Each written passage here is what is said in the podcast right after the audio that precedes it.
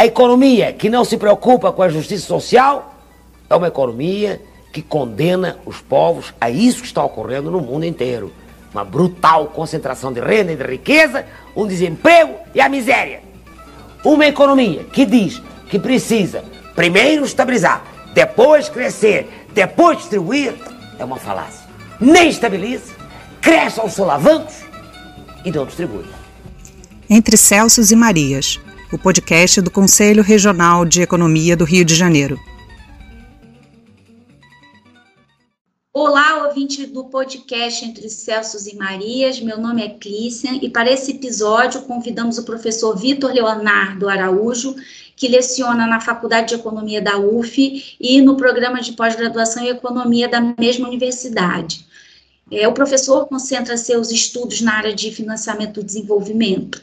É organizador e coautor dos livros A Economia Brasileira de Getúlio a Dilma, Novas Interpretações, de 2021, e o livro que está em lançamento, Economia Brasileira, uma reconstrução necessária, é, de 2023, os dois livros pela editora UCITEC. No último livro, esse que está em lançamento, o professor Vitor é coautor do capítulo Bancos Públicos Federais, o que virá depois do desmonte, com a doutora Fernanda Feil. É, é o tema desse episódio é, do podcast Entre Celsos e Marias. Obrigada, professor, por aceitar nosso convite. É, obrigado, Clícia. Eu quero agradecer a você, ao Corepom, né, por mais uma vez estar é, tá cedendo esse espaço, esse podcast importante entre Celsos e Marias. Obrigado. É, professor, há, há um, um, debate é, longo no Brasil a respeito é, do financiamento de investimento de longo prazo é, e o papel que os bancos públicos têm nesse desenvolvimento. O capítulo ele faz então assim, um resgate histórico do desenvolvimento do mercado monetário, de crédito e financeiro é, no país. Eu gostaria que o senhor começasse comentando essa parte do capítulo. É, a gente advoga, acima de tudo, a importância do sistema de bancos públicos na economia brasileira e no seu processo de desenvolvimento econômico, né? em particular, é, Banco do Brasil, a Caixa e o BNDES.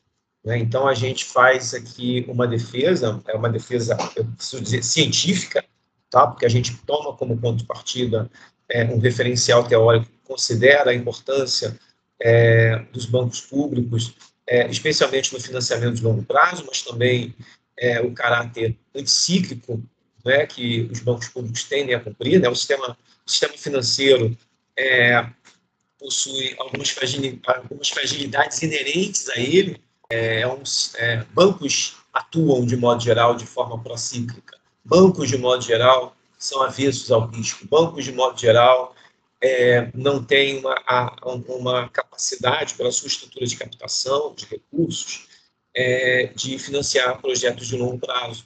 Né? Me refiro aos bancos privados. Né? A natureza é, da atuação da firma bancária impõe muitas limitações para que o crédito bancário possa cumprir esse papel. Né?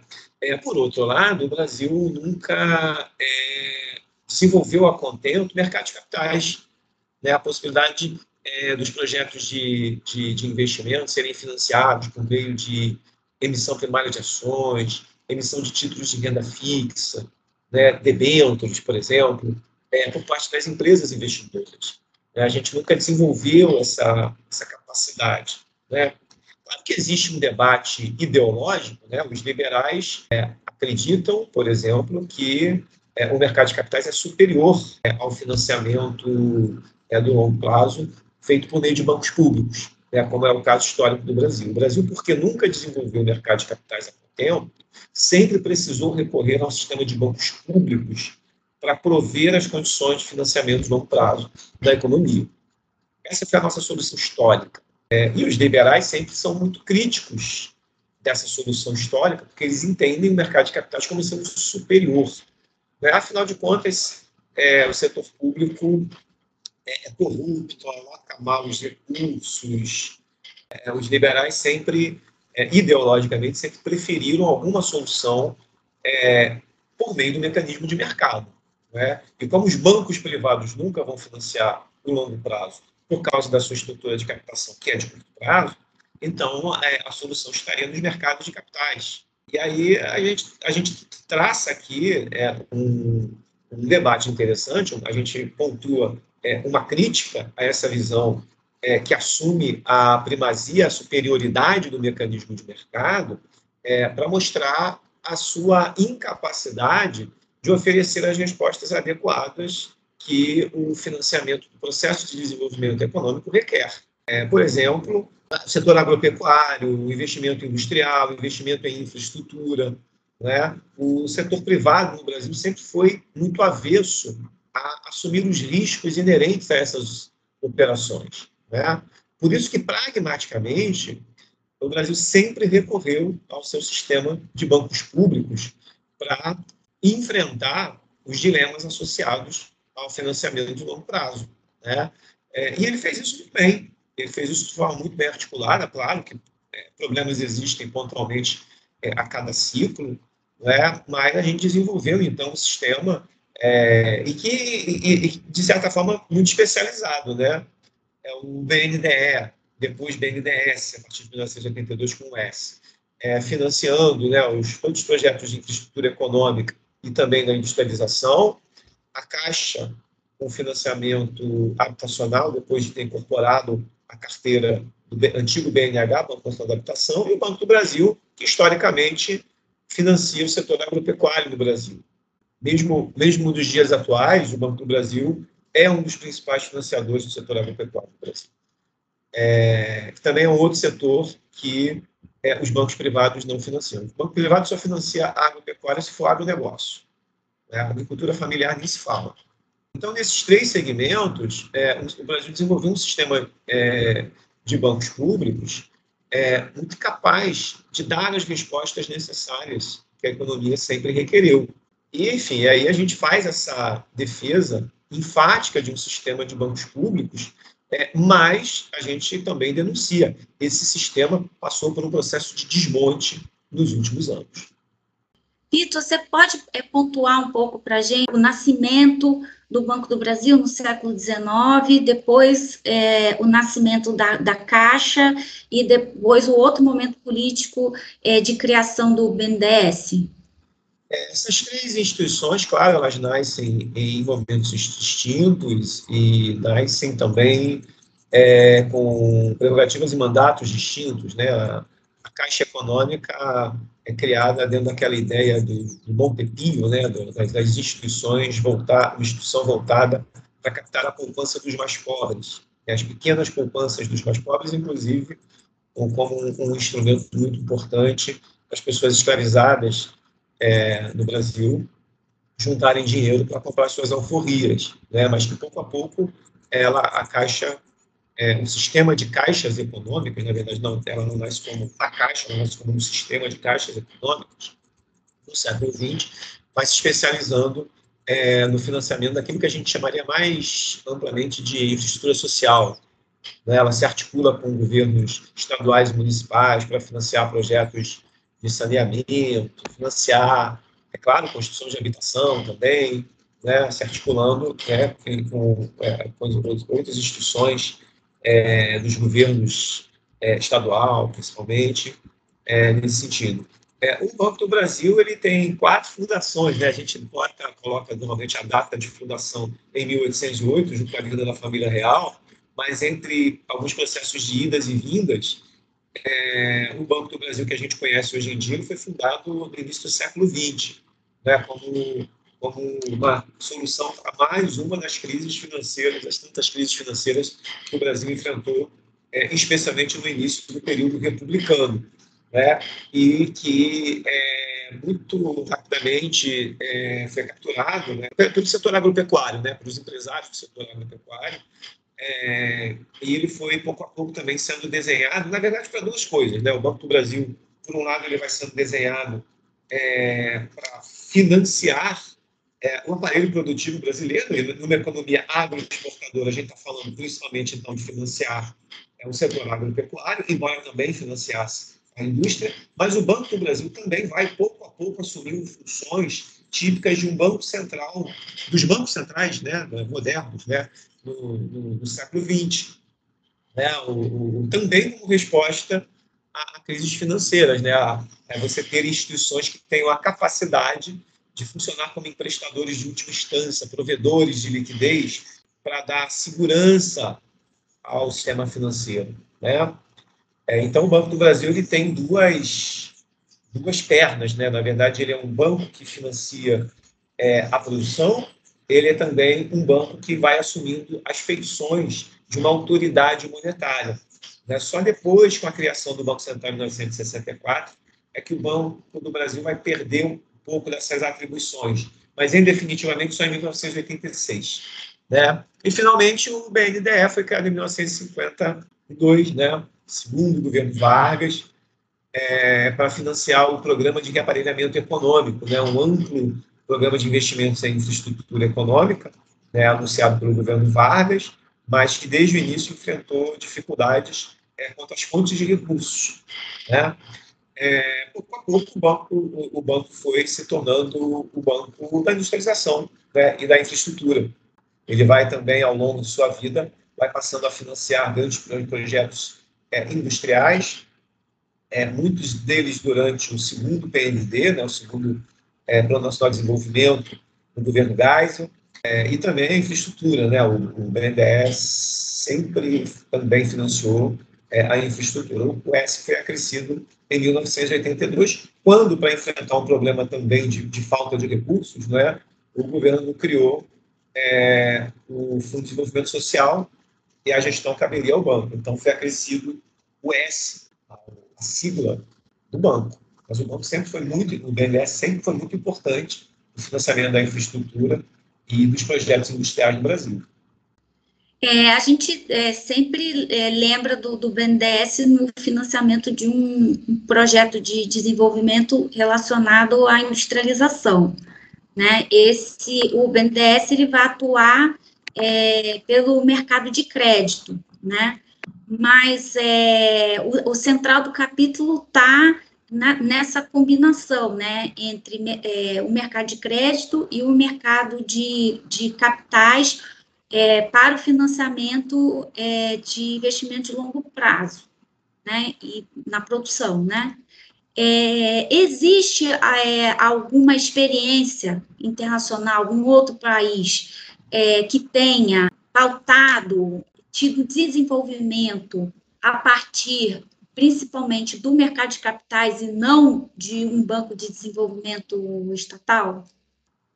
A historiografia econômica costuma atribuir os casos dos Estados Unidos e da Inglaterra a esse modelo em que os, o processo de desenvolvimento econômico teria sido financiado preponderantemente por mercado de capitais.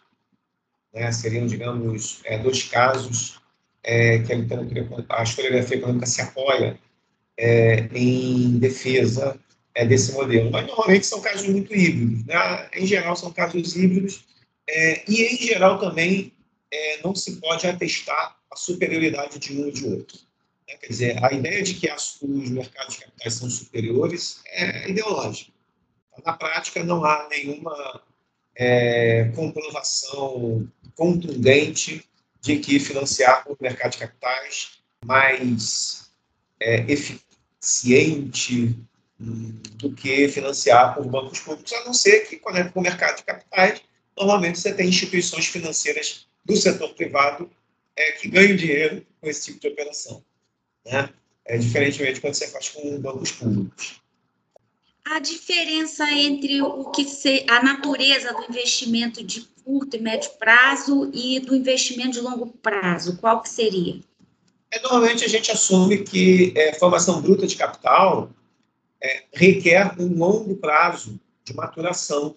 Então, é, para você financiar formação bruta de capital fixo, para você financiar investimento propriamente dito, em ampliação de capacidade produtiva ou em infraestrutura, que também é ampliação de capacidade, mas estou fazendo aqui a distinção, né? uma, coisa, uma empresa que quer ampliar a capacidade de produção ou é, capacidade de geração de energia, é, capacidade de transporte de boa qualidade, nos diferentes modais, telecomunicações, quer dizer, toda a parte da infraestrutura, é, são projetos de longo prazo de maturação. Né? Então, é, ele não pode ser financiado a curto prazo, porque senão você vai ter que ficar rolando dívidas de curto prazo o tempo inteiro. Né? Então, isso fragiliza o financiamento desses segmentos. Né? Então, você, a economia precisa articular mecanismos, assegurar condições de financiamento de longo prazo. Tá? Como eu disse, em, em alguns países, o mercado de capitais consegue assumir esse papel. Né? É, motivos muito distintos, mas no Brasil isso nunca aconteceu. E mesmo, e o que a gente tem defendido é que mesmo no período mais recente, de forte expansão do mercado de capitais no Brasil, ele segue no curto prazo, ele segue operando no curto prazo. Né? O objetivo desse capítulo não é discutir os motivos pelos quais isso acontece, né? mas é constatar que, sendo a economia brasileira ainda muito dependente dos bancos públicos, e, por, e, e isso porque é, não conseguiu desenvolver a contento os mecanismos por meio do mercado de capitais para viabilizar o financiamento de longo prazo, os bancos públicos são, continuam necessários. Né? Quer dizer, longe de perguntar, em vez de perguntar por que, que a gente, historicamente, fracassou é, em prover financiamento de longo prazo por meio de mercado de capitais, a gente está constatando o fracasso e dizendo bancos públicos ainda são necessários. Tá? Na verdade, na verdade, como eu não, como eu não entendo o mercado de capitais como sendo superior ao financiamento pelo crédito bancário e, em particular, pelo crédito bancário por meio de bancos públicos, é, eu não, para mim não importa perguntar por que fracassou o modelo via mercado de capitais. Eu constato que ele fracassou e digo, a economia brasileira continua dependendo do seu sistema de bancos públicos. Então, ele não pode ser desmontado, como aconteceu nos últimos anos. Aí, uma outra linha, outra hipótese que a gente trabalha é que houve um processo de desmonte do sistema de bancos públicos no Brasil durante os governos Temer e Bolsonaro. Claro, movido por uma, instituição, por uma ideologia é, liberal, é uma ideologia que considera sempre a supremacia do mecanismo de mercado, né, e, portanto, é, no mercado financeiro, né, é, os mecanismos para o mercado de capitais seriam sempre superiores, e a hipótese que eles assumem de crowding out, ou seja, de que porque existem bancos públicos operando no segmento de longo prazo, dos mercados de capitais, acaba que os mercados de capitais não conseguem se desenvolver. Né? Quer dizer, o Estado ocupa um lugar que seria o um lugar é, da iniciativa privada. Né? Então, é, a partir do governo Temer, entrou em curso uma, uma, uma política de desmonte dos bancos públicos, especialmente do BNDE. O BNDE cresceu muito no ciclo anterior, dos governos petistas, né, por meio, e principalmente das operações é, de empréstimo do Tesouro Nacional para o BNDES. Né? A economia brasileira estava vindo de um ciclo longo de investimento é, desde 2004 né? E mesmo depois da crise financeira internacional em 2008, estava projetando taxas de crescimento do investimento muito altas. Não vieram se confirmar. Mas nesse, nessa situação, é, o BNDES, que até então era, é, tinha entre as suas principais fontes de recursos, os recursos captados do Fundo de Amparo ao Trabalhador, ele, ele é o gestor, do, ele faz a gestão do Fundo de Amparo ao Trabalhador, ele utiliza esses recursos como parte da sua estrutura é, de recursos, é, esses, esse dinheiro não ia ser mais suficiente é, para o banco continuar apoiando financiamento de longo prazo, dado aquilo que se projetava para o futuro em termos de aumento da taxa de crescimento da formação bruta de capital fixo. Então, o governo, o governo Lula construiu uma engenharia financeira na forma de empréstimos do Tesouro Nacional ao BNDES, para reforçar a sua capacidade financeira, para que ele pudesse, então, sustentar capacidade de prover o financiamento de longo prazo, porque, repito, o mercado de capitais não ia dar conta, porque nunca deu conta. Tá? Então, se, se, se o BNDES não tivesse sido fortalecido ali naquele contexto, possivelmente a economia brasileira ia, pela primeira vez na sua história, travar por falta de financiamento de longo prazo. Tá? porque o mercado de capitais não ia dar conta disso. Tá? Então, aquela foi a solução para aquele momento histórico. Né?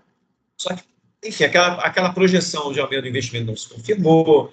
Como todo mundo sabe, a economia brasileira depois entrou em crise, né? esses recursos ficaram ociosos, e ainda por cima, é, diante desse diagnóstico avassalador da ortodoxia econômica, né, que atribuía a crise a uma motivação fiscal, né, e como os empréstimos do Tesouro ao banco eram uma das causas da deterioração fiscal, de que a tradição heterodoxa acusava ser a causa da crise, então, é, dentro daquele processo de consolidação fiscal em curso dos governos Temer e Bolsonaro, uma das medidas foi a, o pagamento antecipado dos empréstimos do BNDES ao Tesouro. Agora, de volta, né, do BNDES para o Tesouro, devolvendo né, antecipadamente os recursos, e, portanto, provocando uma enorme redução na capacidade de, de, de financiamento do BNDES. Agora, como a economia estava em crise, de fato, o investimento estagnou, né, esse dinheiro não fez falta, de fato. De fato, esse dinheiro devolvido, é, o BNDES não, enfim, não, não, não, esse dinheiro não foi necessário, enfim, a economia permaneceu, foram dois anos de recessão, depois uma longa estagnação, da qual parece, quem sabe, que a gente está saindo agora, né? a, gente precisa aguardar mais um pouco para confirmar, mas o fato é que o BNDES ainda não foi testado depois do, do, da devolução antecipada é, desses empréstimos, o BNDES ainda não foi testado na sua capacidade de prover recursos de longo prazo para uma economia com investimento em expansão. Isso ainda não aconteceu. Tá? O segundo ponto do desmonte, também do BNDES, que a gente coloca no artigo, é a substituição da TJLP pela TLP. É uma taxa de juros agora é, mais associada ao mecanismo de mercado, né? e que é, durante um longo período ficou muito acima da taxa Selic, inclusive. Né? Quer dizer, então a gente tem aqui um, um conjunto de elementos né, que vai mostrando esse processo de desmonte. É o do BNDES, né? mas foi um desmonte também da Caixa, foi um desmonte também do Banco do Brasil, né, que vão é, vender as suas subsidiárias né, e vão encolhendo. Em diversos momentos, o ex-ministro da Economia, Paulo Guedes, dizia que um dos dois podia ser privatizado, porque era redundante ter dois bancos do porto Banco do Brasil e da Caixa. Como redundante, as atribuições deles são diferentes, são distintas. Havia ali, né, nos governos Temer e Bolsonaro, essa a prevalência, a prevalência dessa ideologia liberal, né, de que o Estado é inchado e que, em particular, no setor financeiro, os bancos públicos precisam ser reduzidos no seu tamanho. Né? E eu acho que o sistema de bancos públicos federais do Brasil passou por um processo de desmonte. Né? É, e a gente ainda precisa testar agora, e eu apostaria que, que vai fracassar nesse teste, mas a gente precisa testar como é que é e quando a economia voltar a crescer? Quando a economia voltar a crescer, é, quando o investimento voltar a se expandir de forma mais firme e contundente, o BNDES, depois de ter passado por esse processo de encolhimento, terá condições de financiar, sustentar o, né, é, é, o financiamento do investimento, ou o mercado de capitais vai fazer isso? A gente precisa ainda verificar, é, para isso a gente precisa passar por um longo período de crescimento econômico, de crescimento do investimento, para a gente testar como é que a economia vai responder a essa nova situação né, de um BNDES mais enxuto? A gente, então, é, tem a tese do crowd out para justificar a redução do tamanho dos bancos públicos e do seu peso no financiamento de investimento de longo prazo via mercado de crédito, e tem a tese de que a TJLP subsidiava a taxa de juros e, por isso, tirava força é, da política monetária via taxa, taxa Selic, né? Essas são as principais é, justificativas para a redução do papel dos bancos públicos no investimento produtivo. É, aí você é, os autores, você e a Fernanda, fazem uma leitura desagregada do mercado de capitais e do tipo de instrumento, do tipo de papel que predomina nesse, nesse mercado. Eu queria que você comentasse um pouco esses dois gráficos finais é, do seu texto, mais detalhadamente. De uma forma bastante resumida, o que a gente está mostrando é que, de fato, houve um, uma expansão muito robusta do mercado de capitais no Brasil nos últimos anos. E aí, quando eu estou falando de últimos anos, aí eu tô, pode colocar aí uns 15 anos em perspectiva. Tá? Isso vem desde os primeiros governos petistas. Tá? Só que tudo no curto prazo. Tá? O mercado de capitais no Brasil se expandiu muito nos últimos anos, mas muito no curto prazo. E, por outro lado, é, Banco do Brasil, Caixa e BNDES seguem líderes. Banco do Brasil segue líder no financiamento ao setor agropecuário, Caixa segue líder no financiamento imobiliário, BNDES segue líder no financiamento de longo prazo no Brasil. Tá? Banco privado no Brasil, quando faz financiamento de longo prazo, é para repassar recursos do BNDES. O BNDES não tem rede de agências. Então, é, existem é, os bancos que têm rede de agências podem é, repassar recursos do BNDES, eles podem ganhar um spread, inclusive, é, nessa operação. Mas quando o banco, banco é, privado faz financiamento de longo prazo, é com recurso do BNDES. Né?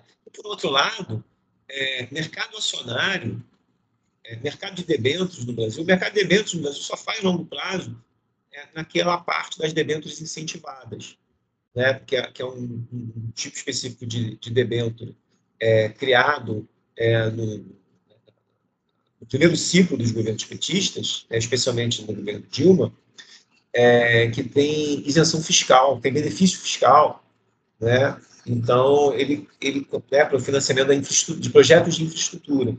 Né? É, é, quando tem alguma coisa de longo prazo, é por conta dessa modalidade. Né? Mas as demais modalidades mercado de capitais estão todas operando no curto prazo. Né? Quer dizer, e aí vem o paradoxo, né? a gente encolheu os bancos públicos para tentar desenvolver o segmento de longo prazo do mercado de capitais, mas ele não se desenvolveu. Né? A gente continua dependendo dos bancos públicos. Né? Então, na hipótese de um ciclo de retomada econômica, o que a gente vai fazer? A gente vai manter os bancos públicos encolhidinhos ali na esperança de que o mercado de capitais vai finalmente aflorar e vai é, fazer o financiamento de longo prazo, ou é, a gente vai precisar encontrar alguma, alguma forma de fortalecer novamente os bancos públicos no Brasil. Bancos públicos no Brasil têm sido, historicamente, a opção pragmática, uma opção de, de pragmatismo. Né? É, tem, se, se, nós temos que sustentar projetos né, é, cujos requerimentos financeiros são de longo prazo e o, e o setor privado não faz isso, nem nos bancos, nem no mercado de capitais, quem vai fazer são os bancos públicos. Assim a gente tem feito historicamente. Né? E, sinceramente, eu não vejo é, um cenário muito promissor para agora fazer diferente. Né? A, a despeito é, de toda, toda a contrariedade que certamente isso vai causar entre é, os economistas liberais. Mas eu, sinceramente, não vejo essa possibilidade. Bom, professor, obrigada. Adorei conversar com você, né, é, na, nessa ideia né, de como reconstruir né, o país, né? Então, banco público e seus instrumentos como uma fonte né, importante nessa cadeia do projeto de desenvolvimento. Eu queria agradecer a sua participação e, encaminhando para o final, lhe devolvo a palavra para comentários finais, alguma coisa que você gostaria de comentar e que não, eu acabei não abordando nas perguntas. É, eu quero agradecer ao Corecon, agradecer a você né, por mais uma vez estar aqui no, no podcast entre Celso e Marias. É, eu quero agradecer de todo o CITEC também, vou pedir aqui a, a sua gentileza de fazer esse agradecimento. Né? A gente eu e o Fernando Martins organizamos esse livro é, justamente para repensar as possibilidades de reconstrução né, do Brasil. Porque o, a gente falou aqui do desmonte dos bancos públicos, mas é, nossos ouvintes sabem que o desmonte foi geral. As políticas públicas, de modo geral, no Brasil. Né? E reconstruir é uma tarefa necessária, necessária né? e são reflexões ali de, de vários colegas economistas é, em diferentes áreas, é, dando suas contribuições é, valiosíssimas para a gente pensar junto é, esse horizonte de reconstrução tão necessário. Então, eu queria agradecer ao Fernando, agradecer ao CITEC, agradecer aos autores do livro é, e deixar aqui meu forte abraço para vocês que nos ouvem, para você também, Clícia. Obrigado.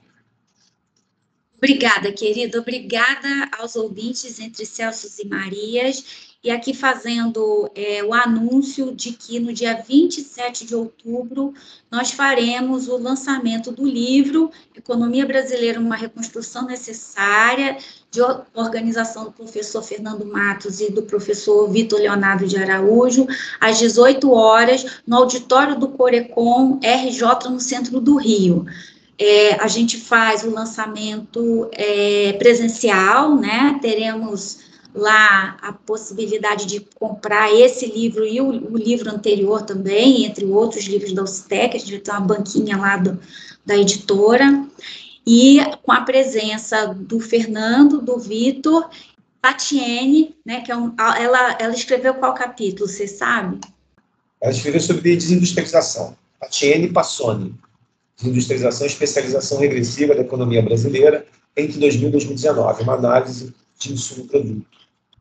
Então, nós vamos abordar os, esses três autores também, né? Vão fazer suas apresentações, teremos é, a possibilidade de obter autógrafos, então a gente conta com a presença é, dos ouvintes do podcast para a gente se falar, se conhecer, para a gente tentar também retomar, né?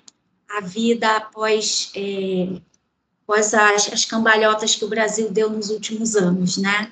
E eu gostaria também é, de lembrar que é, estão disponibilizados no site do Corecon é, o Jornal dos Economistas e os demais episódios dos Entre Celsos e Marias. O Corecon tem nas redes sociais várias divulgações, estamos no Face, no Instagram, no LinkedIn. Então, é, na bio do, do Instagram, nós temos o Linktree com a, as várias atividades é, de rede social que o Corecon tem é, desenvolvido. Na página do Corecon, www.corecon-rj.org.br, nós também temos informações sobre os cursos de aperfeiçoamento que o Corecon é, oferece. É, eu agradeço a todos. Obrigada, Vitor. Obrigado, Cris.